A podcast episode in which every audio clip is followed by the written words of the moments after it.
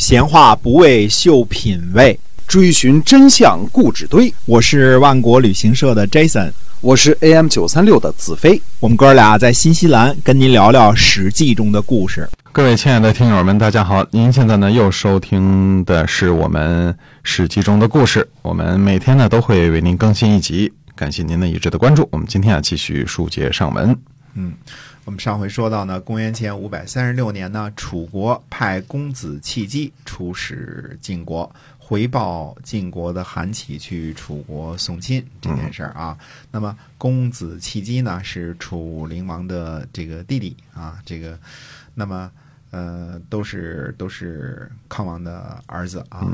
那么郑国的子皮、子产、子大叔陪同郑简公呢一起去扎。这个地方呢慰劳，那么我们说郑国这几个卿士呢，一般提的时候，它的次序呢都是提子皮、子产、子大叔这三个，呃，这三个人的位置呢都是这样的。虽然是子产是执政大臣，这是没错的，因为子皮呢让政给他，所以在提的时候呢。都是提子皮、子产、子大叔。这个，呃，子皮呢是相当的这个位高权重的，他应该是也是上卿的这个位置啊。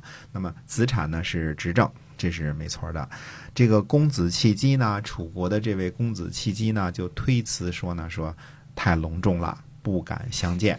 郑国方面呢一定坚持，呃，公子弃姬呢才答应相见。但是呃，很恭敬，像。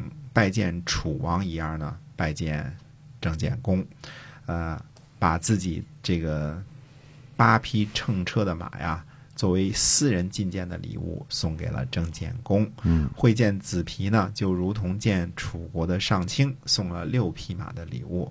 呃，送了子产呢四匹马，子大叔呢两匹马。公子弃机呢，还禁止手下的人呢割草、放牧和呃采摘。砍柴都不许，不许进入农田，不许砍树，不许采摘蔬蔬果，不许这个拆毁民房，不要强行索要，而且还发誓说呢，说有敢触犯命令的啊，君子撤销职位，小人呢，呃，降低一个等级，就是呃，叫做呃，君子毁，小人降，这这是当时的命令发布的啊，君子毁，小人降，那是君子就给你。撤销职务了，小人呢再降低一个等级，嗯，而小人等级已经挺低的了，还 降啊？哎，哎，楚国人呢，这个呃寄宿旅店的时候呢，也没有什么暴行，对对，这个。宾馆的服务员都很好啊，宾主主人和宾客呢不被打扰。那么公子弃机一行呢往来都是如此行事，等于说呃严格遵守三大纪律八项注意啊，对这个什么都都挺好的。那么郑国的三位卿士呢都看出来说公子弃机呢这是以王的楚王的这个要求呢来要求要求自己，嗯，这个呃后来我们再说为什么这样啊？那么。韩宣子呢去楚国的时候呢，楚国人没有去迎接啊。那么公子契机一行人到达晋国国境的时候呢，晋平公呢也不准备派人去迎接，外交对等嘛，对吧？嗯。哎，那么书相说呢，说楚国邪恶，我们正派，干嘛跟楚国学呢？诗经上说呀，啊。耳之教义，呃，民民需效益，呃，根据自己的原则呢行事就好了。嗯，哪里用得着学别人的不正派呢？说匹夫做善事啊，人民都会效仿，何况国君呢？嗯，晋平公呢听了这话很高兴，晋平公悦，然后呢就去派人去迎接了，迎接这个楚国的公子弃姬一行了。哎，那么呃，我们在这个。抛开说这个晋国这边很讲理啊，那么说楚国那边怎么样呢？楚国呢发生了一件什么事儿呢？徐国的太子徐仪，这是双立人徐啊，去这个楚国呢聘问啊，去那儿出访。那么楚灵王呢就把这个呃徐仪呢给抓起来了。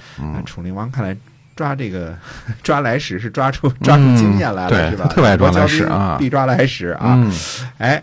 这个后来呢，太子徐仪呢就趁机呢又逃跑了，逃跑回去了。那么楚国呢害怕徐国就此被犯，被背叛啊，就让这个这个呃魏谢带兵呢去讨伐徐国。那么吴国呢就出兵前来救援。大家看这个啊，这个、嗯这个关系啊。那么呃，令尹子当呢就率兵伐吴，驻兵在豫章。呃，徐国呢当时的地理位置呢在今天江苏的泗洪县以南，就是。呃，洪泽湖的这个西边这块这块地界啊，嗯这个大家看看地图就知道了。那么正好呢，也是江苏的最西边、最靠近安徽的地方，对吧？那么，所以徐国呢会成为楚国和吴国两国争夺的前沿地带，这个嗯非常的自然啊。这里的讲的这个豫章呢是古地名儿，它指的是今天的安徽的霍邱、六安，一直到河南的光山和固始一带。这个、嗯呃，豫章呢，就是这个本意就是大木头的意思啊。啊原来我们说这个，呃，记得谁他们家有个家臣，呃，臧家吧，有个家臣自杀的时候就是于章，嗯，大木头这个这个刺一下就死了，这是本来的意思。后来到汉朝的时候呢，就设立了豫章郡。豫章郡，豫章郡呢，实际上它的治所呢位于今天的南昌。嗯那么后来呢，豫章才单指这个南南昌一带啊这个后来唐初的时候，王勃《滕王阁序》里边说啊，这个豫章故郡，洪都新府，兴奋仪枕，地接衡庐啊，嗯。这个这是特别有名的一篇啊，《滕王阁序》啊，金三江而带五湖，控蛮荆而引瓯越啊，嗯，这个王勃的这个当中的豫章故郡呢，就是当时指的这个南昌呢，这是无疑了。所以这个时候我们说的这个豫章还不是指南昌呢，它是指的安徽啊、这个这一带啊，到这个河到南，河南这一带，嗯。哎，这个正好是这个往东边江苏进兵的这这一路啊。嗯，多说一句啊，哎，多说一句什么呢？中国的所谓的江南三大名楼啊，这个嗯岳阳楼、黄鹤楼和这个滕王阁啊，都是叫做什么呢？楼以诗文传，就是因嗯，为有了诗文，所以才闻名天下的啊。都有特别都有特别著名的这个诗文啊，嗯，对呀、这个这个黄鹤楼因为有有首诗，对吧？嗯岳岳阳楼因为有有个文章啊，哎庆历四年春那个啊。对，那么令尹子当呢，在豫章用兵，自己呢到达了黔西。黔西呢，位于今天安徽亳州的城南啊，这个地方还经常这个出土一些个呃古代的这个这个楚国的钱币啊，叫叫做呃，就是长得这个这个这个尖尖的，像瓜子儿瓜子儿似的，叫瓜子儿金啊嗯啊，或者那是楚国的，哎，或者叫呃，叫做这个这个像蚂蚁的这个鼻子，或者叫鬼脸金啊，啊，这这这些东西啊，嗯。这个呃，黔西这个地方呢，好多事情，后来我们会会会讲啊，他在今天的安徽亳州的城南，嗯。吴国人呢在中房打败了楚国的军队，抓获了楚国的。呃，这个公救尹叫也叫契机，古时候人呢起名经常重复，契机看来当时在楚国是个很时髦的名字啊。嗯，好多人都叫契机，哎，公子、王子也叫契机嘛，对吧？嗯这个公救尹也叫契机。呃，公救尹契机呢是若敖氏一族，他是窦尾圭的父亲。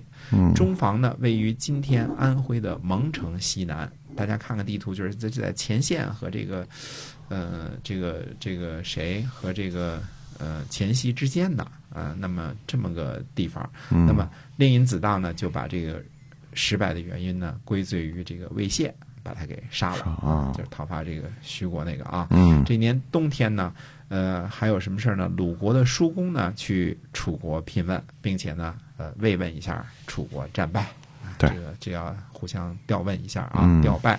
那么公元前呢五百三十六年的冬天呢，我们说齐景公呢去晋国，向晋国呢请求讨伐北燕啊。为什么这个说要去齐齐国要去晋国请求去讨伐北燕呢？那么且听下回分解。好，我们今天啊《史记》中的故事呢，就先跟大家讲到这儿，感谢您的收听，我们下期再会。再会。